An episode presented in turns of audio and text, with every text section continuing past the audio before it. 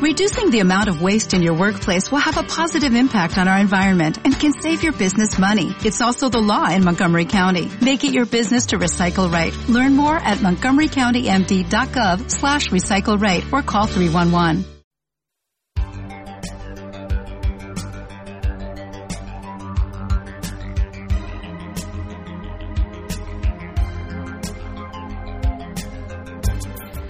Bueno, pues eh, retomamos la sección del espacio marketing que tenemos aquí todos los jueves en Atrapados en las Redes. Y bueno, antes de nada, buenos días, Paco García. Buenos días, Laila. ¿Qué tal? Muy bien. ¿Una semana más? Como tiene que ser. Creo que vamos a abordar un tema que ya empezábamos a atisbar en otras eh, intervenciones aquí en Espacio Marketing con otros expertos que nos traías, que era aquello del neuromarketing. Efectivamente, vamos a abordar el, el neuromarketing y a mí me gustaría empezar eh, con un ejemplo. Imagínate que yo te digo que si te duele la cabeza y te tomas una pastilla de ácido acetilsalicílico de 500 miligramos que cueste 5 céntimos, se te va a quitar menos el dolor de cabeza que si tomas los mismos 500 miligramos pero cuesta 50 céntimos o 5 o cinco euros. ¿Tú qué me dices? ¿Eso te lo crees? ¿No te lo crees? No. Si cuesta 10 veces más, ¿no te lo crees? No. Bueno. Hay gente que sí. ¿Verdad? Estadísticamente... Yo un poco rara, pero... Estadísticamente es verdad. Si cuesta más la pastilla, se te quita mejor el dolor. Lo que pasa es que hoy, precisamente, vamos a saber y a conocer en qué consiste el neuromarketing. Nuestros oyentes van a aprender cómo funciona nuestro cerebro, cómo reacciona a los estímulos y cómo, en definitiva, compramos. Y además, cómo eso se lleva al mundo empresarial. Es decir, que las compañías lo pueden utilizar y evidentemente lo están utilizando.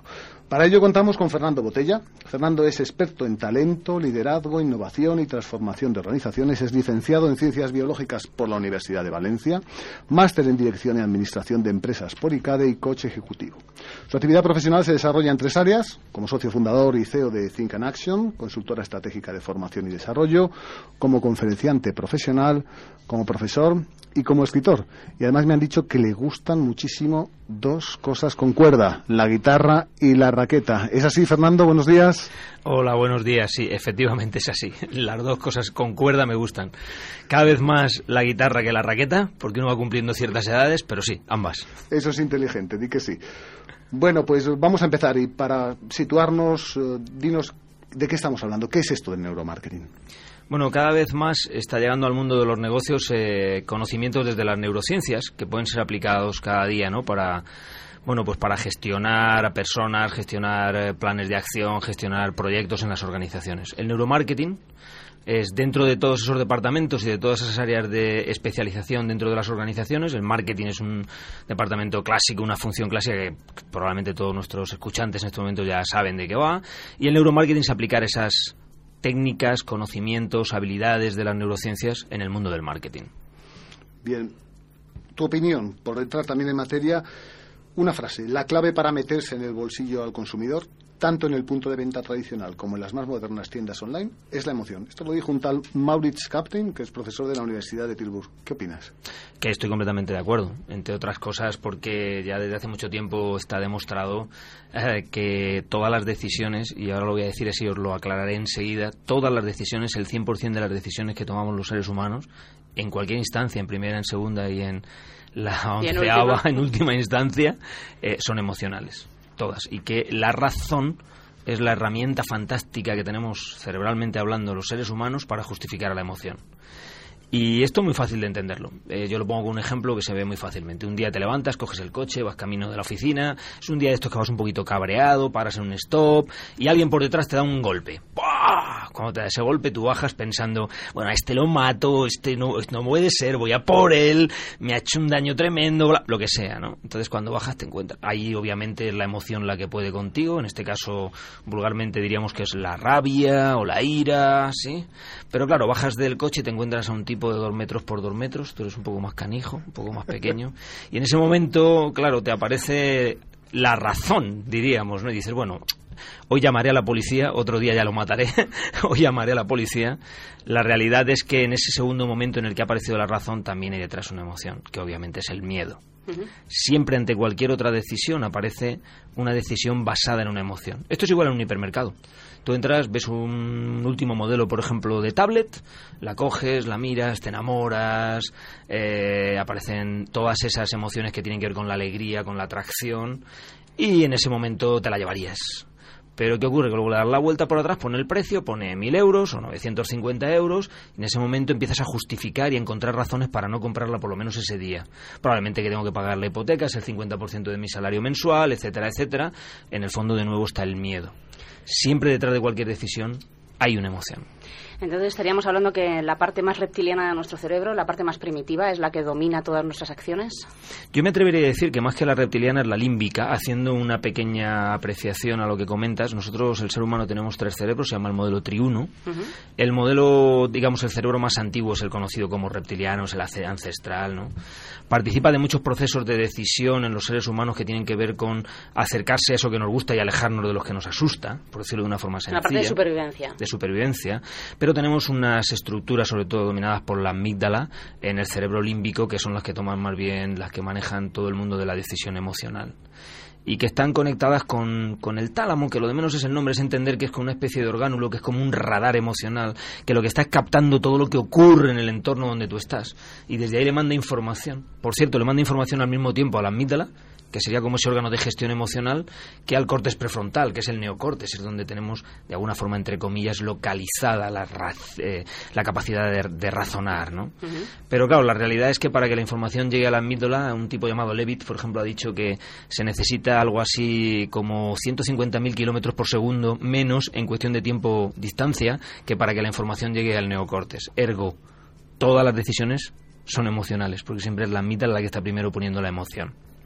Esto es por una cuestión estructural y biológica. Para que la información llegue al neocorte necesita de cientos de miles de sinapsis nerviosas, de conexiones, para que llegue a la amígdala no. Solamente hay una neurona, que es la neurona talámico aferente amigdaliana, y que es una neurona que lo único que hace es, la de mayor ancho de banda que tenemos en el cerebro humano.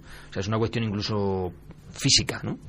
Totalmente. A través de la evolución siempre nos han ido eh, llegando los estímulos primero por la amígdala y luego llegando al córtex cuando había cortes y cuando ha sido racional, que mm. ha sido probablemente con el Homo sapiens o con algunos primates.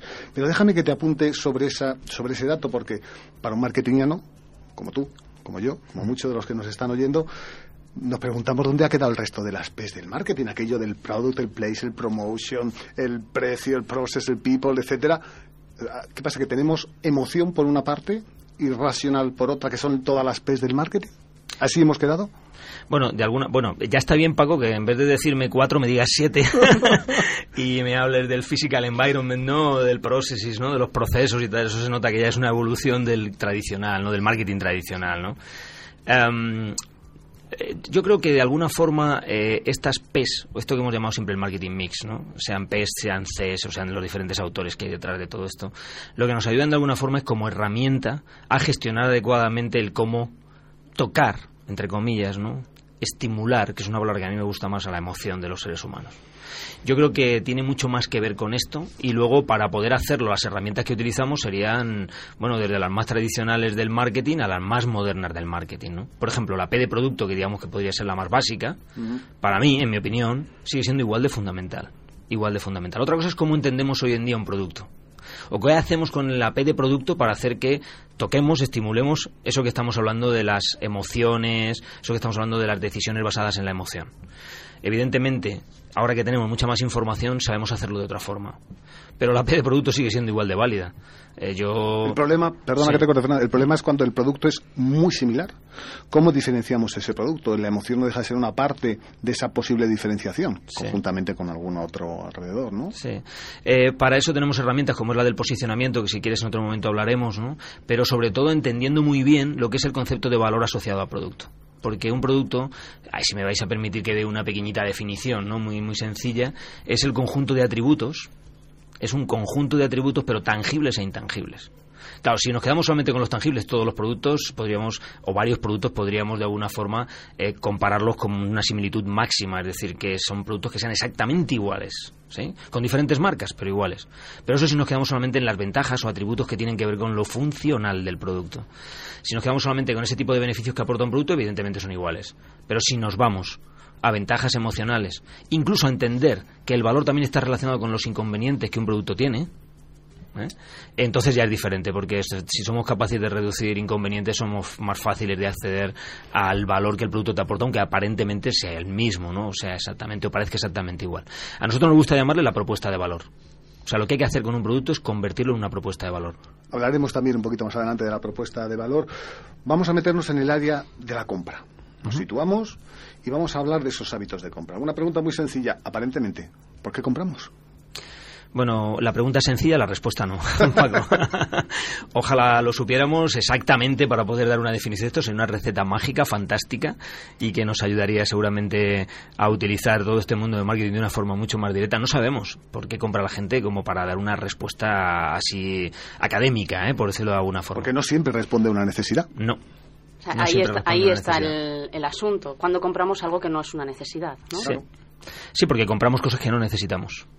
El ser humano disfruta comprando a veces y luego cuando va en el coche camino de casa dice, pero ¿para qué me he comprado esto? Y lo ha disfrutado en el momento del estímulo de la compra, pero no en el, en el uso y disfrute del propio producto o servicio que ha comprado. Eh, bueno, eh, esto tiene mucho, mucho más que ver el, el hábito de compra como, como... Yo a mí me gustaría cambiaros una palabra, si no os importa, cambiar la palabra necesidad por deseo. Si nosotros somos capaces de entender que no es lo mismo el deseo que la necesidad, el ser humano es el único, yo me atrevo a decirlo así, quizás no sea exacto esto, pero el único animal que tiene deseo y no el único animal que tiene necesidades. Entonces, el concepto de deseo es básico para entender bien por qué compramos, porque deseamos. O sea, esa sería la respuesta más básica. Compramos porque deseamos. Deseamos cosas que queremos tener con nosotros. Hay un sentido de pertenencia, de mío. De hecho, fijaros, un detallito. Es la primera palabra que aprende un niño en cualquier idioma del mundo. Puede decir mío, puede decir nano, nano, nano, puede decir el nombre de uno mismo, pero la primera palabra que alguien dice en cualquier idioma del mundo, incluso antes de mamá o papá, es un gesto, una representación o una palabra verbal donde dice mío. Eh, bueno, Sí, eso es o el dedo índice indicando algo que lo necesita inmediatamente. inmediatamente y luego señalándose a él. O sea, esto y esto. Es decir, aquí no nos ven, los- no nos ven los oyentes, no nos sé, pero, Bueno, está pero esto señalando, y está esto. la mesa y luego se está señalando a sí mismo para... Exacto, ¿no? Esto y esto, ¿no? Como diciendo, esto a quién le corresponde. Es una cuestión de por qué compramos por deseo. Bien, y ahora aplicando ese deseo, eh, ¿es posible decir que, que decidimos? ¿O cómo decidimos? ¿Tenemos control sobre nuestros actos, sobre nuestras decisiones de compra? En la medida que tenemos la posibilidad de pensar, lo que llamamos pensamiento, tenemos la posibilidad de controlar nuestros deseos de compra. Eso no quita que detrás no haya una emoción que esté gestionando también ese- esa razón. ¿eh? Pero sí podemos, sí podemos controlar nuestros deseos de compra. Ahora, no muchas veces decimos que hay muchas compras por impulso, ¿verdad? Porque no siempre tenemos, no, no siempre estamos eh, realmente preparados para pararnos, atencionar, reflexionar, tomar decisiones, generar alternativas y finalmente decidir. Y finalmente decidir. Por lo tanto, el impulso de compra existe, pero la razón detrás de la compra para elegir también existe. Eh, ¿De qué se trata? Eso se sabe fácilmente. Cuando eh, tienes que gastarte algo que cuesta un euro, dos euros, cinco euros, si yo os digo ahora a vosotros que os vendo naranjas eh, de telecompra o las llevo a casa y que eso tenéis que pagar 2,5 euros por kilo y si queréis probar y tal, probablemente pues me diré, "Eh, vamos a probar, probablemente. ¿eh? Los oyentes nos digan, "Ah, ¿por, por qué no? Probemos. Total, si algo pasa y no sale bien, pues no pasa nada. Si yo digo que os vendo un apartamento por 12.000 euros para disfrutar vacaciones toda la vida, y os lo cuento así, seguramente ya te está entrando una emoción que dices, oye, me está encendiendo algo de miedo, una, un warning, una alarma roja. Aquí me están engañando, Que aquí ¿no? me están engañando, aquí va, aquí hay gato encerrado, ese tipo de cosas, ¿no? Con lo cual, entonces aparecen las alternativas y la decisión más fría de compra. Nos has hecho feliz, Fernando, porque vemos que controlamos ese deseo de compra, pero el tiempo No, yo se creo nos que echa no. encima. Yo, yo soy ¿Eh? de las impulsivas. ¿Ah, yo sí? hay muchas hago compras eh, racionales y la gran mayoría es de, me lo compro, no me lo compro. Ah, me lo compro. y que sea lo que Dios quiera. Pues tendremos que hablar más de esto. Será. Fernando, ¿podemos Muchas- vernos otro día y seguir hablando de estos deseos, del neuromarketing, de nuestros impulsos de compra? Cuando queráis. Fenomenal. Pues muchísimas Placer. gracias por Gracias estar a aquí. vosotros. Muchas gracias, Fernando. Hasta luego. Gracias. Chao.